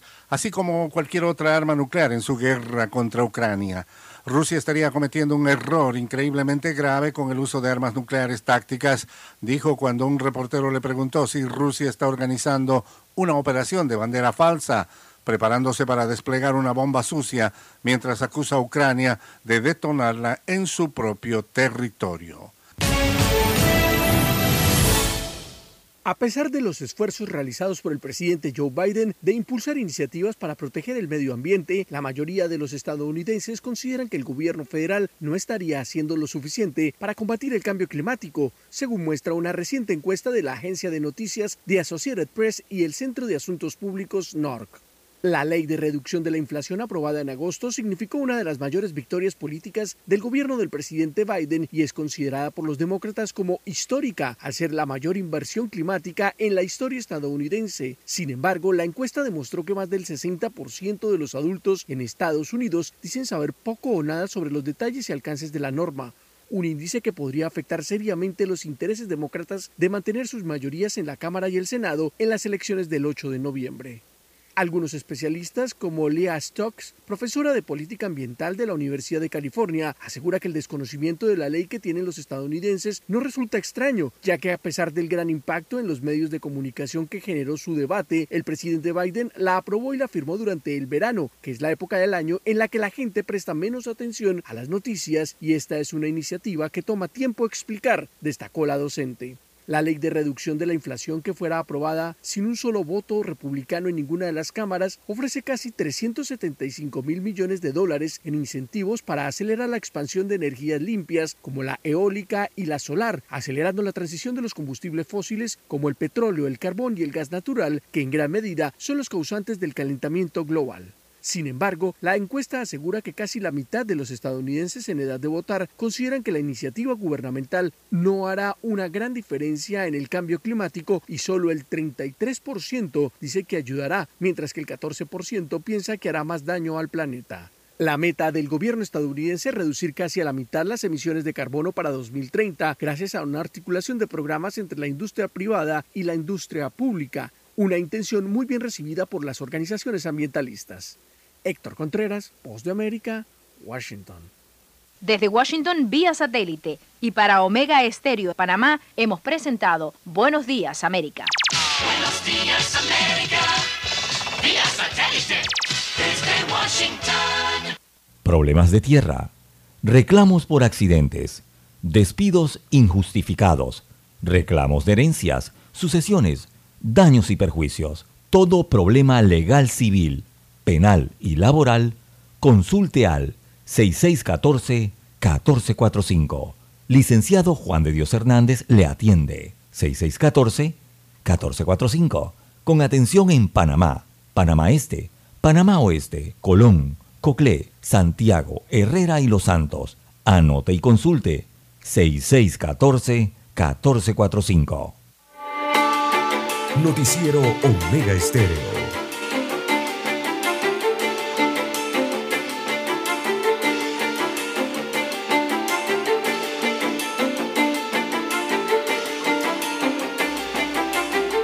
Bien, amigos oyentes, las 7, 9, 7, 9 minutos de la mañana en todo el territorio nacional.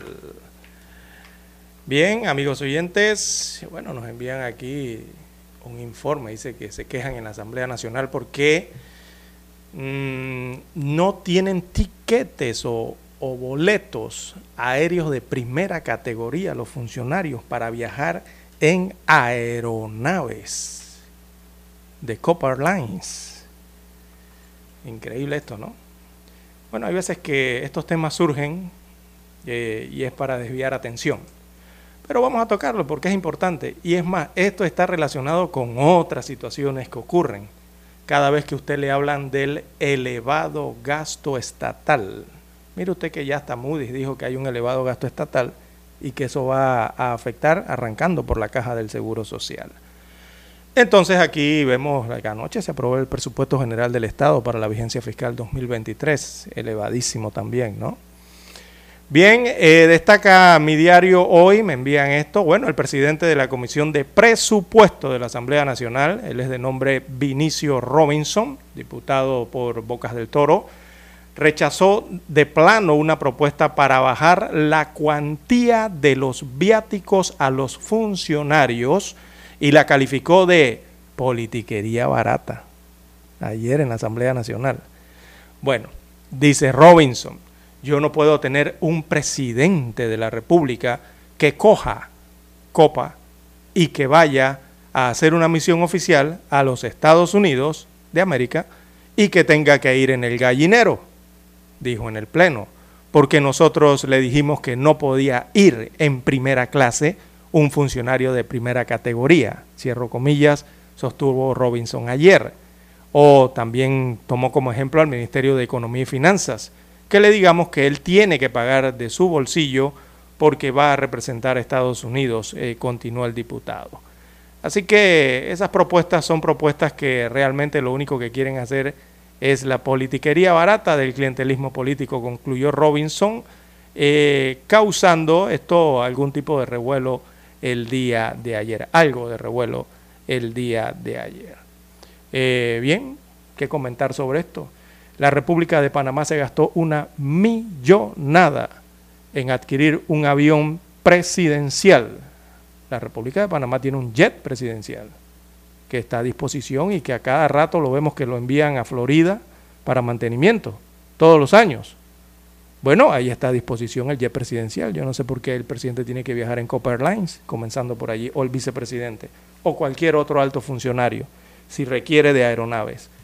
Eh, eso de forma internacional. De forma nacional, eh, esto de los viáticos y de viajar en avión ahora a algunos puntos de la República de Panamá, sobre todo en estas aerolíneas, por eso es que uno comprende por qué hay tanto hueco en las calles y en las avenidas de la República de Panamá porque si tenemos a nuestros altos funcionarios viajando internamente en primera clase o en aviones, eh, eh, jets, hacia ciertos puntos de la República, entonces entendemos por qué no comprenden que hay eh, necesidades y hay falta de ejecución y gestión en proyectos de sus instituciones. Claro, se la pasan por el aire. En tercera instancia, es que no deberían ni siquiera viajar internamente en ninguna aeronave a excepción de las aeronaves del servicio aeronaval, por ser aeronaves estatales. ¿Y por qué lo digo? Porque aquí todas las instituciones del Estado, ya que hablamos también del presupuesto general del Estado, cuentan con departamentos de transporte, cuentan con una amplia gama de vehículos y cuentan con presupuesto para combustible, además del recurso humano de conductores, para trasladar a todos los funcionarios eh, del Estado sean eh, de primera categoría, de segunda o como los quieran calificar aquí en Panamá. Eso está incluido dentro del presupuesto que acaban de aprobar anoche en la Asamblea Nacional. Entonces, ¿para qué invertimos o para qué dirigimos el recurso hacia esos departamentos? ¿Verdad? Y los gastos hacia esos departamentos. Si aquí se la pasan es en aviones. Esa es la otra situación que ocurre. Eh, y por allí usted se va bailando dentro del presupuesto. ¿Y por qué existen gastos de representación o viáticos? Eh, vaya por donde están los municipios, ¿verdad? Los, los, alcaldes y sus altos eh, montos que se incluyen y se aprueban de hasta 5 mil dólares mensuales para movilización. Y por ahí usted se va bailando. Entonces aquí los funcionarios no tienen que estar peleando para viajar en primera categoría de nada sobre todo aquí a nivel local, a nivel doméstico, que ahora tienen la tendencia de que si no voy en avión de Tocumen hasta el Enrique Malex, o si no voy en avión hasta Bocas del Toro o Changuinola, entonces no voy a la misión. Entonces eso no puede ser, porque aquí existen departamentos de transporte en cada institución. Aquí usted pasa por las diferentes distribuidoras de automóviles en Panamá y lo que usted observa afuera estacionado, ¿qué es, don Lucho? Cuando pasa, lo que se observa es una innumerable flota de vehículos con rayas amarillas y que dicen para uso oficial para entrega inmediata a cada institución. Entonces aquí, ¿qué, se están gastando aquí en, andar en avión, en aeronaves, por lo menos de forma interna? Bueno, situaciones que pasan dentro del eh, Estado central. Bien, eh, bueno, tenemos que ir a una pausa, don Lucho. Eh, sé que tiene ganas de opinar sobre este tema. Lo vamos a retocar en el siguiente bloque porque también se habla de un elevado gasto estatal que ya está mirando la calificadora de riesgo Moody's.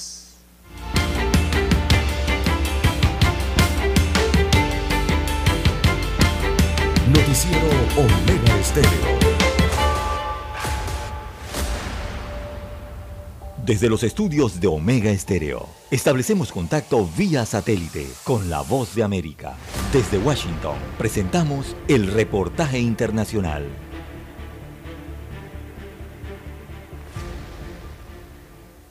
Crece la desesperación de miles de migrantes venezolanos que de la noche a la mañana se han visto en tierra de nadie. Nos referimos a aquellos ciudadanos que ya estaban en ruta decididos a cruzar la frontera que divide el territorio mexicano de Estados Unidos y que ahora, bajo la nueva normativa inmigratoria establecida por el gobierno del presidente Biden, se les prohíbe la entrada por la frontera terrestre. Jesús Arreta es uno de los muchos migrantes venezolanos que se encontraban en México a la espera de cruzar y expresó su decepción entonces estamos guardados aquí nosotros. La mayoría, todos los que estamos aquí me imagino que han vendido casa, han vendido todo para poder llegar.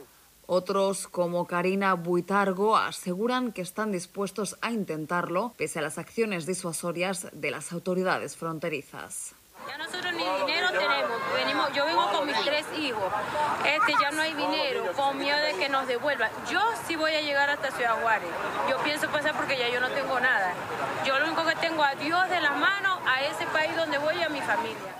Sin embargo, desde la Administración el mensaje es claro. Cualquiera que intente cruzar la frontera de forma irregular será deportado y perderá toda oportunidad de ser admitido en el nuevo plan inmigratorio, conocido como Parole y que implica el cumplimiento de una serie de requisitos básicos. Blas Núñez Neto, encargado de la política fronteriza en el Departamento de Seguridad Nacional de Estados Unidos, explicó en exclusiva a La Voz de América qué deberían hacer los ciudadanos venezolanos que ya llegaron hasta México mi mensaje para ustedes es que esperen donde están y que apliquen para este proceso nuevo legal y van a ser admitidos a los Estados Unidos eh, nuevamente legalmente por dos años y van a tener el derecho de trabajar durante todo ese tiempo. La estrategia impulsada por la administración Biden busca controlar el flujo irregular de inmigrantes que llegan a través de la frontera sur y ofrecer una alternativa legal. Por ahora se facilitarán hasta 24.000 visas humanitarias. Sin embargo, según apuntaron activistas y observadores, se trata de una cifra insuficiente en comparación a los niveles actuales de demanda. Judith Martín Rodríguez, Voz de América. Escucharon vía satélite desde Washington el reportaje internacional. Noticiero Omega Estéreo.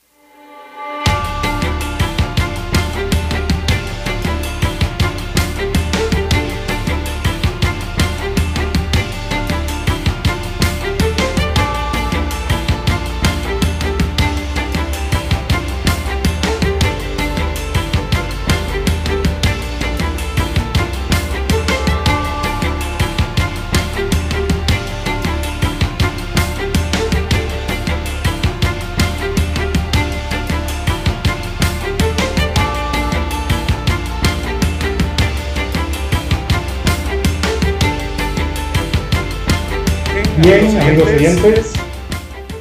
Las 7.19, 7.19 minutos eh, de la mañana en todo el territorio nacional. Bueno, el elevado gasto estatal eh, está en la midra de la calificadora Moody's. Dice que el riesgo que implica la insuficiencia de fondos eh, de subsidios exclusivamente de beneficio definido de pensiones es un elemento que adquiere mayor peso en las valoraciones que las calificadoras de riesgos internacionales hacen sobre Panamá. Así que Moody's cambió la perspectiva de Panamá de estable a negativa, mientras afirmó, eh, aquí viene reafirmando ¿no? las calificaciones, eh, o más bien afirma que las calificaciones de deuda, la que tiene que ver con la deuda, eh, no garantizada y de emisor a largo plazo, bueno, esta la tasó en BAA2 el pasado 25 de octubre, según el informe que se presenta. Así que mantener el grado de inversión es un elemento positivo porque mejora la posibilidad de acceder a mercados de deuda internacionales eh, a costos razonables. Como bien apuntó el economista Carlos Araúz, el riesgo de que Panamá no pague su deuda es pequeño, dice pero eh, la perspectiva negativa es un llamado de atención, es como una advertencia, ¿no? Eh, concretada hacia la falta de urgencia en atender la crisis del subsistema de pensiones de la Caja del Seguro Social y todas las calificadoras eh, internacionales, incluso aquí dentro también a nivel local, eh, los expertos y las compañías que se dedican a estas evaluaciones, incluso la propia Caja del Seguro Social y sus estadísticas, bueno, están indicando que el Seguro Social entonces está en problemas y vienen problemas desde hace años y ya está grabado para el año 2024. Eh, esta valoración entonces la hace Moody's. Problema, el problema que ha ocurrido aquí con el Seguro Social, eh, en síntesis, uno es que el gobierno central, el Estado, la administración, en este caso del presidente Laurentino Cortizo, fracasó. Fracasó en el tema de la caja del Seguro Social. Y lo anunciaron. Y es un fracaso consciente lo que ha ocurrido. Entonces, la actual administración gubernamental decidió, recordemos, dejar, decidió abandonar, decidió renunciar al tema Acordémonos hace algunos meses cuando un asesor presidencial anunciaba al país que no decidirían el futuro de esa entidad, argumentando que no había suficiente capital político y que tocaría al próximo gobierno, el que gane en las elecciones del 2024, liderar una reforma al seguro social, una reforma que garantice su sostenibilidad que es lo que viene advirtiendo ahora también la calificadora de riesgo, de riesgo Moody's, porque hay que tomar decisiones. Simplemente lo que les están diciendo a Panamá es, ¿y qué pasó? Ustedes no han tomado decisiones, tienen el problema encima, ya les ha estallado y el próximo año se acaban las reservas del Seguro Social. Y hay una especie de inacción. Entonces les están advirtiendo ya. Y es que lastimosamente ni siquiera intentaron nada con el Seguro Social, bajo la excusa o el argumento de que fueron gobiernos anteriores los que dejaron pasar la situación. Recordemos, según también aseguró el actual director de la Caja del Seguro Social, porque la obviaron deliberadamente para no caer en reformas estructurales que podrían exacerbar el ánimo de algunos sectores, sobre todo los opuestos a las reformas, reformas paramétricas en su momento, ¿no? Lo que se ha convertido ahora en una tarea más que impostergable, la caja del Seguro Social. Digo, eh, no hay dudas que claramente hay una irresponsabilidad, y se lo está también diciendo Moody's, con la calificación y con las advertencias que le hace sobre la caja del Seguro Social, es que aquí ha habido una irresponsabilidad de tamaño enorme. Uno, de la actual administración gubernamental eh, eh, ante esta situación. Eh, una irresponsabilidad frente a la población de miles de asegurados y de miles de beneficiarios del país. Recordemos que esto estaba dentro de un plan de gobierno y esto estaba dentro de una promesa de gobierno para ganar elecciones. Entonces, en ese sentido, es parte de un plan incumplido y es parte de una promesa de gobierno incumplida y aceptada de antemano como un fracaso, porque conscientemente lo aceptaron así desde la instancia eh, gubernamental, desde el órgano ejecutivo. Ellos dijeron, nosotros no vamos a tocar la caja del Seguro Social. Y así transcurrirán estos años que vienen, sin tomar ninguna decisión eh, sobre esta institución, que recordemos ya el próximo año se acaba la plata de la reserva y sigue en déficit y vendrán, vendrá la gran problemática. Entonces, eso es innegable, allí hay un fracaso total con el tema del seguro social a nivel de la República de Panamá, eh, situación fallida, entonces desde allí eh, la principal razón de ser, mire usted, la mesa del diálogo por la caja del Seguro Social, esa era la principal razón de ser, de la mesa del diálogo por la caja del Seguro Social.